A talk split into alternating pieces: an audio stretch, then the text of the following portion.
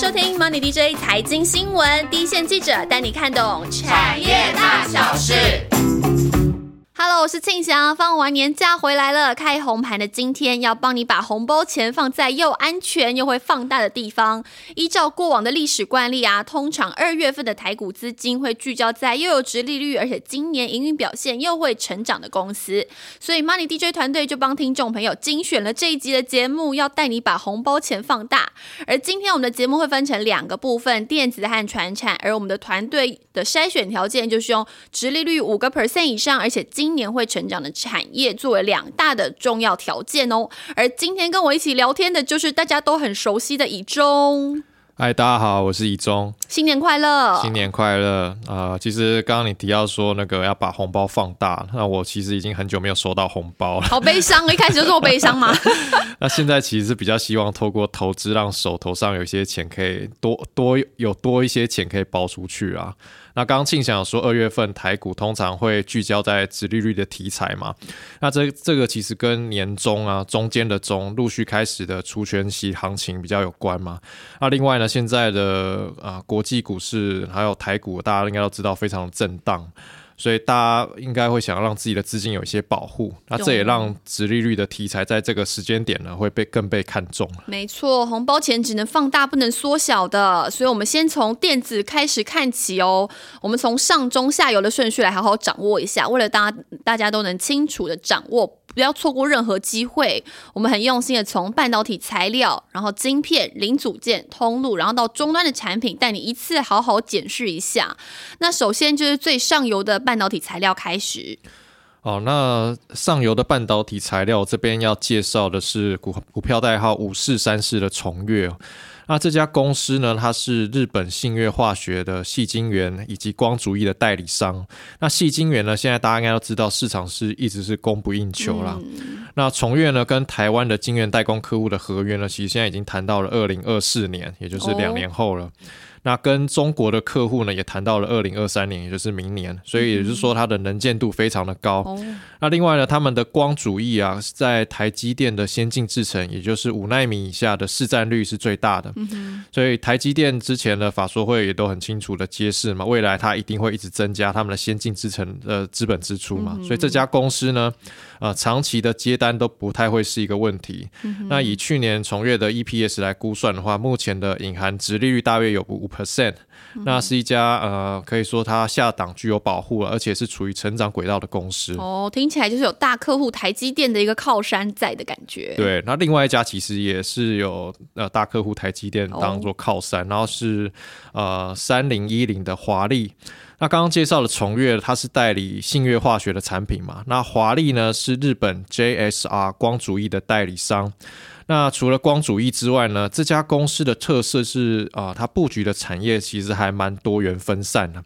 像是他们还切入了呃需求一直很旺的，其实之前阿万也有介绍过那个 IC 载板的，它是代理 IC 载板的材料。那另外呢，在那个工程塑胶这边呢，也除了之前啊啊比较平呃需求比较饱和的 PC 手机之外呢，其实也切入了像游戏机啊、充电桩，还有五 G 基地台这些领域，所以它的应用层面一直在扩大。那现在呢，它的隐含值率有超过五 percent，啊，今年的营运也会持续的成长。嗯哼，所以听起来这两家公司都是因为大客户是台积电嘛，那也是随着台积电每年的成长力道，也让他们的营运看起来能见度也蛮高，而且呈现向上的一个趋势。没错。那同时，其实有一家那个厂商呢，它就是晶片设计厂商的龙头联发科。为什么会选这家呢？其实之前呃，执行长蔡立行出席一些公开的活动的时候，他就说他们两百亿美元就是 around the corner，已经在街角了，已经看到。到了，而且他未来的五年其实成长动力是十足的，每年都有十个 percent 的成长力，倒是可以期待的。其实听到公司的老板出来这样讲，对于这个公司的那个信心度也会更高一些吼。那其实这个联发科去年的营收跟获利其实都创下历史新高，那市场也预估啦，这个明年呃这去年的美股盈余还是会站稳在六十七元左右的水准。那依据他们之前的配息决议，也会将现金股利的发放率提升到八十到八十五个 percent，然后再加上呃。年会保障这个固定固定的配息十六元这个特别现金股利，所以看起来今年这个发放率有可能发放的金额有可能到上看到七十元这样的水准，看起来真的是非常的多。没错，所以那今年到底要观察什么呢？其实就是在五 G 手机的渗透率还是会提升，然后加上联发科这个旗舰机的方案也是陆续导入客户的新产品，整个拉货动能其实还蛮强劲的。那看起来维持市占率龙头是蛮有机会的哦。哦，那其实大家呃，观众应该会觉得疑问，为什么会介绍那高价股？但是其实大家不要忘记了，就是现在是有开放零股交易的，所以大家还是可以用自己的，不管你是小包钱、小包的红包或大包的红包，都可以慢慢累积。对，用就很花一点时间，就可能存到一张 研发科，不知道花多久时间。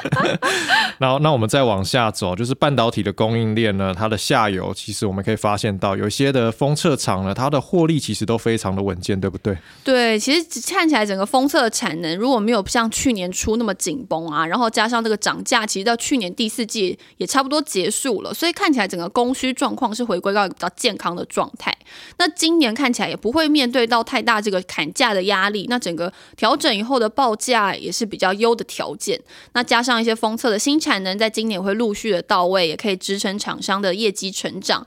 那尽管现在目前的风险还是在于，这去年的这个机器也比较。高嘛？那今年要复制去年的营收，还是有点动能，会哎，还是还蛮需要观察的。那目前看起来，我们选也选出一些。比较基本面有一些支撑，而且过去获利也相对稳健的，那包含这个有 mini LED 题材的九元呐，或者是这样这个配息很稳定的超风，还有这个今年营收有机会年增两成的细格。那我们讲一下细格好，因为其实细格的大客户就是联发科。那刚刚提到联发科今年的成长性嘛，所以细格看起来会跟着大客户一起维持成长的感觉。那细格其实去年。来估算一下，大概是赚六块钱以上。那其实前两年的配息率大概都是在六七十 percent 左右，所以目前看一下，殖利率也是有一个保护、一个支撑的。那今年看起来，我刚刚提到的五 G 啊，还有 WiFi 六一新的规格，然后还有一个这个车用电子这些晶片测试的需求，还是一个很强劲的水准哦。所以看起来今年是有机会一举攻上两百亿元大关的关卡哦。OK，刚刚。前面提到的都是比较是半导体族群嘛，那其实半除了半导体之外呢，然后还是其实还是有一些电子零组件的族群啊，今年的成长其实也蛮值得期待的，像是啊那个石英元件，那这边要介绍就是三零四二的经济，那目前它的隐含值利率有七 percent 以上，那这家公司呢，之前大家如果记得的话，我们有一集的节目呢是建奇讲的那个石英元件那集啊，那这家公司呢在呃五 G 的射频元件用。量的提升以及那个车用电子的商机都是它都是会受惠的，所以啊，因为有一然后而且呢，它因为一直有在深耕技术，所以目前可以与国际大厂平起平坐了。那未来呢，非常有成长的潜力。那如果呃，其实大家可以再回去复习一下剑奇到底讲了些什么。对，而且剑奇有他的粉丝一直在说，好像剑奇很久没有出来讲了，剑奇也很想念大家。我们会密切安排。好了，讲完晶片跟石英元件这两个零组件。之外，我们再往下走，就进入到这个 IC 通路的部分。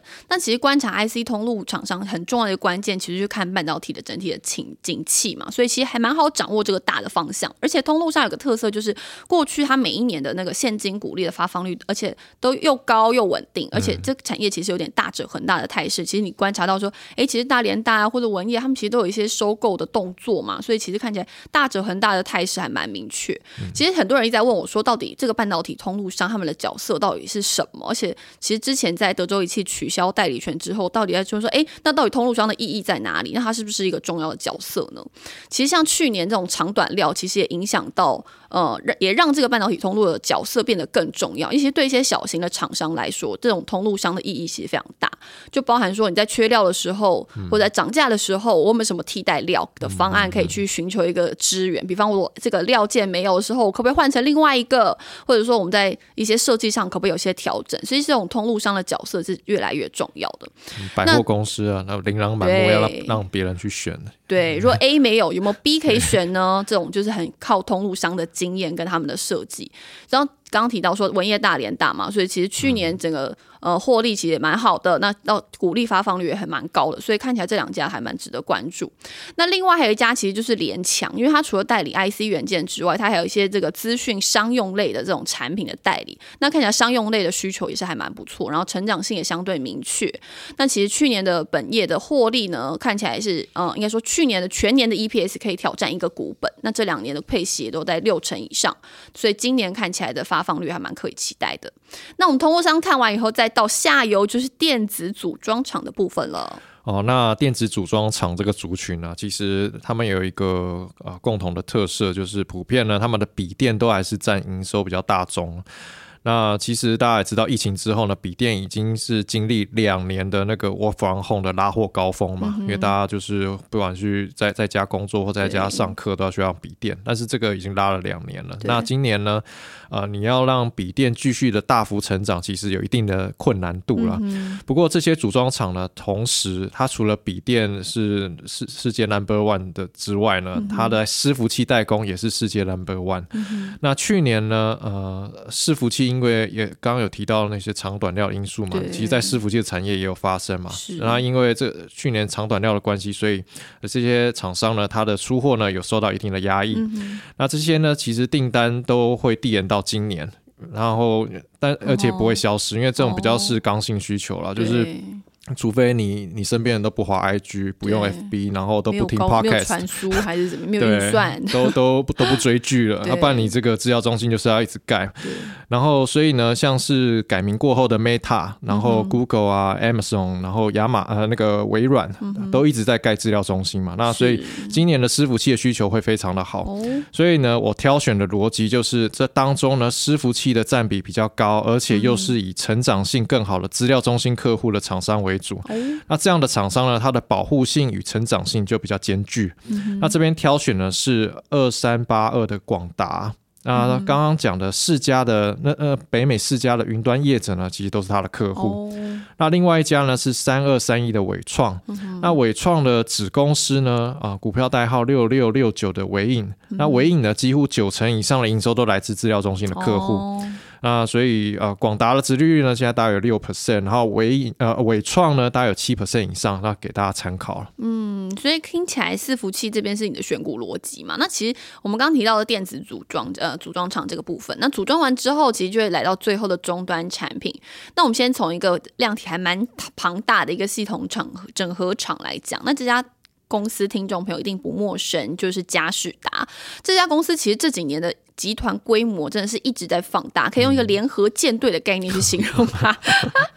其实像今年过年之前，我们觉得它已经顺利完成这个公开收购康科特这家公司嘛，所以它其实看到它的量体在变大。那其实这家公司去年呢，它也是受惠刚刚讲到的宅经济去带动这样桌上的。桌上电脑的荧幕监视器啊，或者一些 IT 的资讯、资通讯产品这样的需求，也是因为疫情的。影响带动它的自呃去年的营收跟获利表现都还蛮不错的。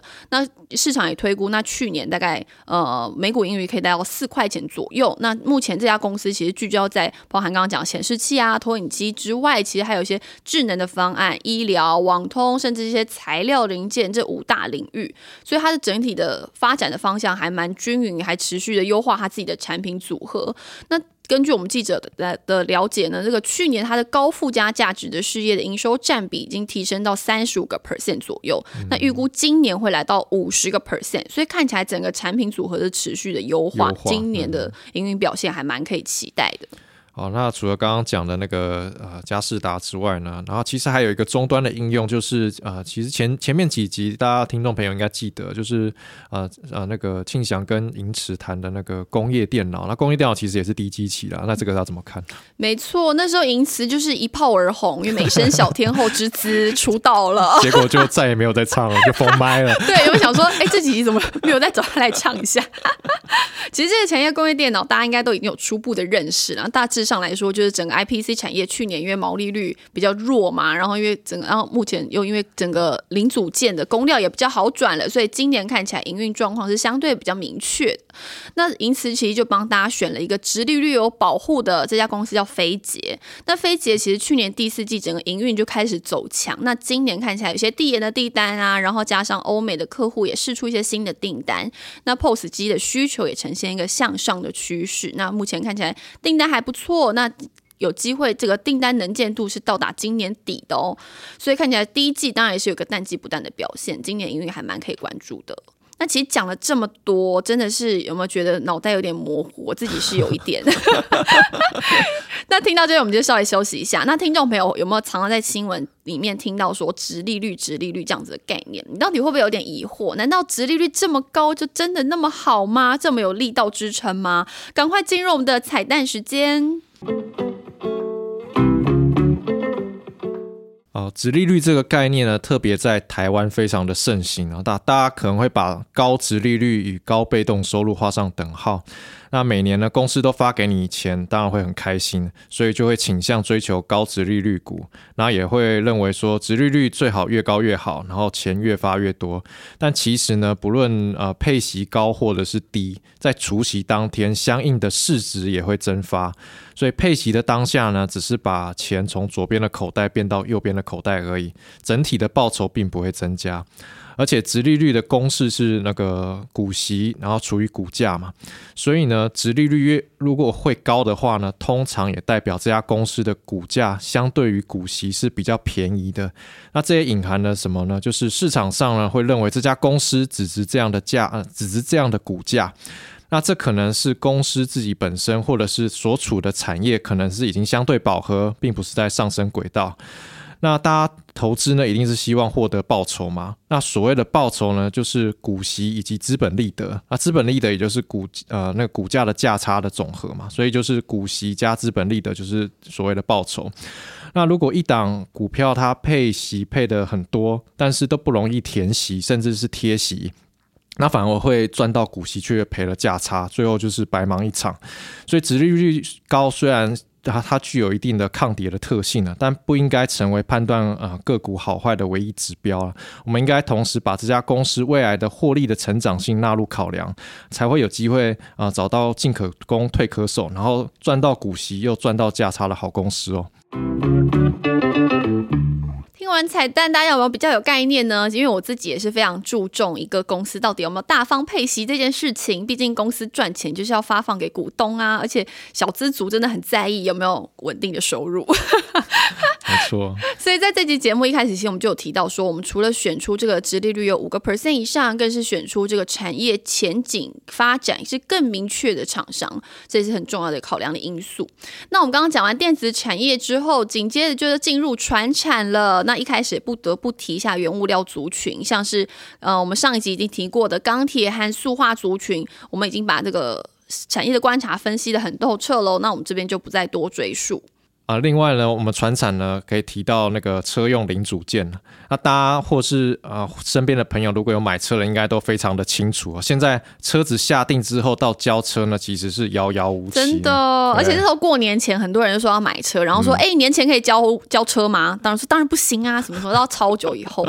可能就是要等到另外一个过年。对，要多久？对，所以就就是非常的缺了。那主要就是因为去年因为缺晶片嘛，所以让呃等于说。车用的族群，他们的机器都很低，因为他们可能有订单，但是出不了货。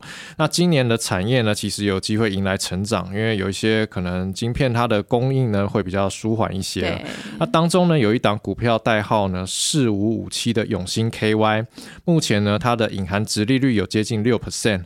那目前的订单能见度呢已经看到了第三季。那今年的营收有机会再创高，那毛利率也有提升的空间，大家可以关注了。哎，那除了你刚刚讲车用这一块，还有什么样零组件厂商可以关注呢？那另外呢，可以再介绍就是手工具的零组件厂啊，然后它股票代号是三四八四的松藤啊，它目前的值利率有五 percent 以上，那今年呢有机会两位数的成长。那另外呢，连接器厂啊三五二六的反甲。隐含的值利率有五 percent。那今年呢，它在刚刚提到那个产业伺服器啊，然后还有就是那个它在比亚迪的新能源车的订单都有机会再成长。那另外呢，网络连接七大厂三六八九的永德啊，它的隐含值率有超过五 percent。那高速传输呢，是它今年主要的成长动能所在。OK，所以其实看起来，这除了零组件之外啊，其实还有一个产业，大家一定知道，就是在你我身边可能都会出现的，就是在我们这个后疫情时代，这个户外运动其实成为大家一个很爱好的一个项目。像我个人就是很爱到户外运动，真的。所以 好，我不多说了。好了，这个产业就是我之前也跟大家介绍过的，就是高尔夫球。那台湾其实就是到高尔夫球杆头的制造的很重要的一个基地。那先讲一个让人兴奋的事情，就是这两家厂。商呢，今年的生产架动率可能都是维持一个满载的状况，而且品牌客户今年的订单也比去年都成长非常多，那就是龙头的呃富盛应用，还有第二的这个民安。那这两家厂商其实因为去年他们是唯二有越南厂的公司，那大家也知道去年因为越南疫情很影响很严重嘛，所以几乎是有两三个月都是没有办法生产的状况，就是没办法正常生产的。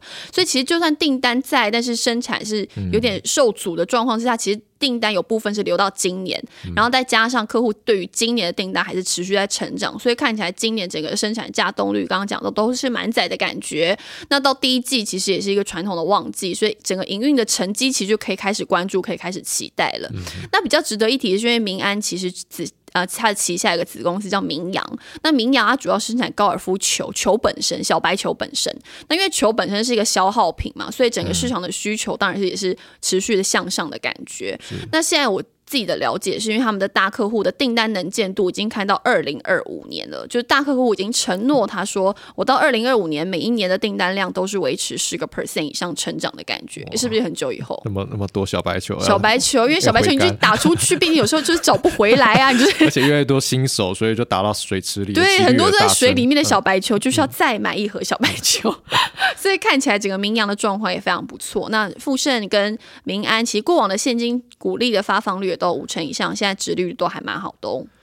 那另外最后呢，其实就是生技族群了。那大家印象呢，可能会觉得这个族群的某些个股它的波动会很大，但但其实呢，也不乏获利稳健的好公司了。那这边要介绍呢是呃学名药大厂股票代号一七二零的森达。那这几年的营收呢也是不断的创高。那目前的隐含值利率也超过五 percent。那它今年呢会把啊原物料子公司股票代号一七七七的生态。它的营收以及转投资的收益都并入，因此呢，呃，它的营呃这家公深达的营收以及获利都有机会再创高。今天我们节目就从电子到传产都讲的非常细致，其实就是每次要处理这种大题目，真的是要动员整个 Money DJ 的记者团队的心力，然后而且资料过来之后，我们还要进一步再筛选出这种精选中的精选，真的花了蛮多力气对，真的。讨论再讨论，真的 希望大家会喜欢这一集的节目。嗯，那其实，在过年之前呢，我们在那 NDJ 的产业啊研究室的粉砖上面呢，有举办一个活动嘛，不知道。当时你有没有参加呢？那有没有拿到我们的大礼包？那其实大家可以发啊，如果有拿到大礼包，应该会发现呢，就是那个大礼包的内容就是虎年精选嘛，就是我们今天的节目其实非常相关。对，所以也就是说呢，如果大家每一集都有在收听节目呢，就可以啊有机会呢提早掌握最新我们准备的产业动态讯息哦。重要的是要积极参加我们粉砖上面的活动。没错，大家有踊跃的留言。